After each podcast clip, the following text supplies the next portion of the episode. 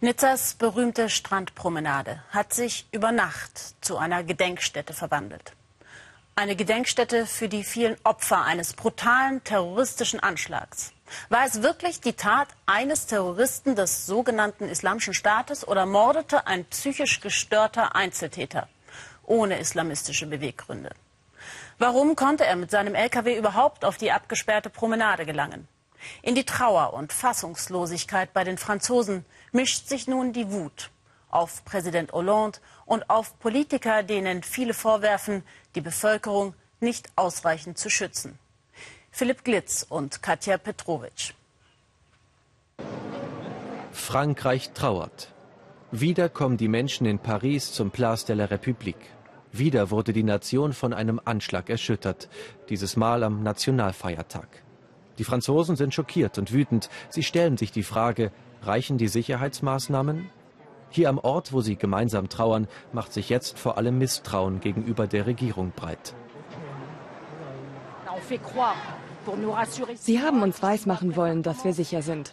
Aber jetzt fängt alles wieder von vorne an. Das denken alle Franzosen und nicht nur die, sondern auch die Ausländer, die hier leben. Wir sind mittlerweile so weit, dass hier niemand mehr der Regierung glaubt.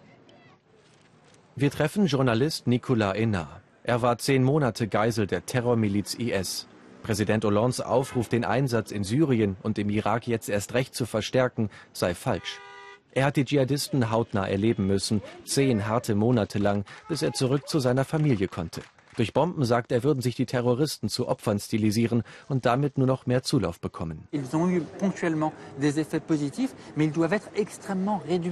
Punktuell hatten sie einen positiven Effekt, aber eben nur oberflächlich. Bomben können nur ein ganz kleiner Teil im Kampf gegen den Terror sein. Terrorismus ist vor allem eine Frage der Ideologie und wir müssen die Propaganda der Terroristen bekämpfen. Von Einheit dieses Mal keine Spur. Die Opposition gewährt der Regierung keine Schonfrist. Das ist neu.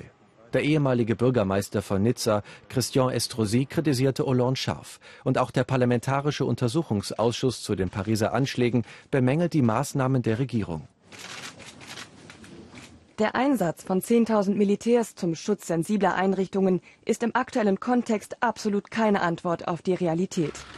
Doch die Regierung hält an ihrem Konzept fest, auch wenn es absolute Sicherheit für Frankreich nicht geben könne. Wir leben in einer neuen Zeit. Frankreich wird mit dem Terrorismus leben müssen, doch wir müssen dem geschlossen gegenüberstehen. Das ist die Botschaft des Präsidenten. Doch kommt diese Botschaft bei den Menschen noch an? Schriftstellerin Gila Lustiger will keine Parolen, sondern langfristige Lösungen. Sie fordert von der Regierung einen Blick auf die Probleme im eigenen Land dass noch immer viele Menschen in den Vororten ausgegrenzt würden, sei auch ihr Versagen. Es ist an der Erziehung gescheitert. Da ist es am Schulsystem gescheitert. Man muss versuchen, diese jungen Leute einzubinden, dass sie sich nicht so leicht rekrutieren lassen. Also das ist etwas für die nächsten Jahre und Jahrzehnte, was getan werden muss. Die Regierung dagegen versucht nun Reservisten zu mobilisieren. Viele Sicherheitskräfte im Land sind müde und ausgelaugt nach der EM und frustriert nach dem Attentat in Nizza. Das weiß er nur zu gut. Als Ordner vor dem Stade de France hielt Salim Tourabali im November einen der Attentäter auf, der sich dann neben dem Stadion in die Luft sprengte. Auch während der EM sorgte Tourabali wochenlang für Sicherheit, für viele ein Held in Frankreich. Vielen Dank im Namen aller Franzosen.